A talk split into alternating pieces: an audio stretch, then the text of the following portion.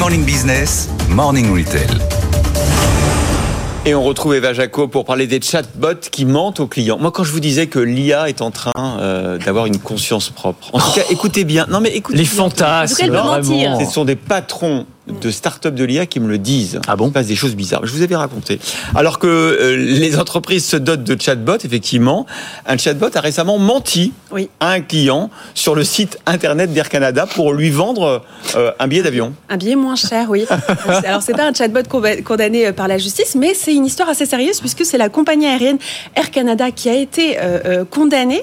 Euh, c'est arrivé alors qu'un jeune homme voulait réserver un billet d'avion sur le site web pour se rendre à l'enterrement euh, de sa grand-mère, donc un vol de euh, euh, Vancouver à Toronto. Il s'avère que le chatbot lui a affirmé que la compagnie proposait des tarifs réduits pour ce genre de voilà de tragédie. Jusqu'ici, jusqu'ici, il pas n'avait pas totalement tort. Ah. En revanche, euh, un billet qui a coûté quand même 600 euh, dollars pour un vol donc le lendemain avec une promesse de remboursement. Euh, mais au moment de faire sa demande de remboursement, eh bien euh, le jeune homme n'a pas pu se faire rembourser puisque Air Canada lui a dit bah non c'est pas possible. En, en général en fait on se f- on fait la demande en amont et on se fait rembourser, mais a posteriori on ne peut pas se faire rembourser. Le jeune homme a donc déposé une plainte, une réclamation au tribunal.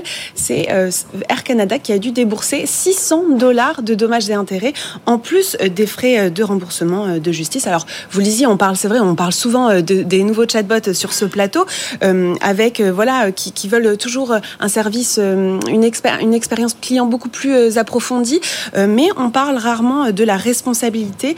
Euh, Or ici, ça nous fait nous demander, les entreprises doivent-elles assurer la responsabilité des chatbots? Anthony. Bon, on peut pas, on peut, on peut dire qu'il est menti, il s'est trompé en fait, c'est une erreur. Parce que mentir, ça voudrait dire qu'il a voulu induire le client en erreur pour lui faire Oui. payer plus Oui, cher. il a affirmé, il a affirmé qu'il n'y aurait aucun problème et qu'il pourrait euh, faire une demande de réclamation. Attendez, il y, a- il y a une autre histoire là. Écoutez bien. Écoutez bien. Oui, il y a d'autres histoires. Alors, mais en, en janvier, je ne sais pas si vous vous rappelez de cette histoire, mais un internaute s'est fait insulter par un chatbot euh, alors qu'il demandait des informations euh, sur une livraison sur le site du transporteur DPD. Alors dans ce cas, c'est euh, voilà, il y a quand même une nuance. C'est l'utilisateur qui a voulu se jouer euh, du chatbot en euh, euh, voulant euh, euh, que le chatbot lui euh, lui fasse une blague ou lui euh, donne un poème sur l'entreprise.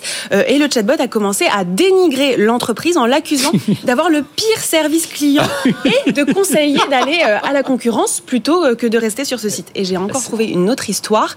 En décembre dernier, un utilisateur avait euh, fait appel à un chatbot sur le site de Chevrolet pour s'offrir un pick-up. Et bien là encore, le chatbot lui a conseillé euh, d'autres marques euh, de concurrents. Ah oui, ça, bah là, pour le il coup, il a dit la vérité. Voilà, Il est ça. honnête, il a dit non, mais il y a beaucoup mieux ailleurs. Donc, Prenez euh, pas celui-là, prenez, Voilà. prenez-en un. Ah ouais, c'est ça.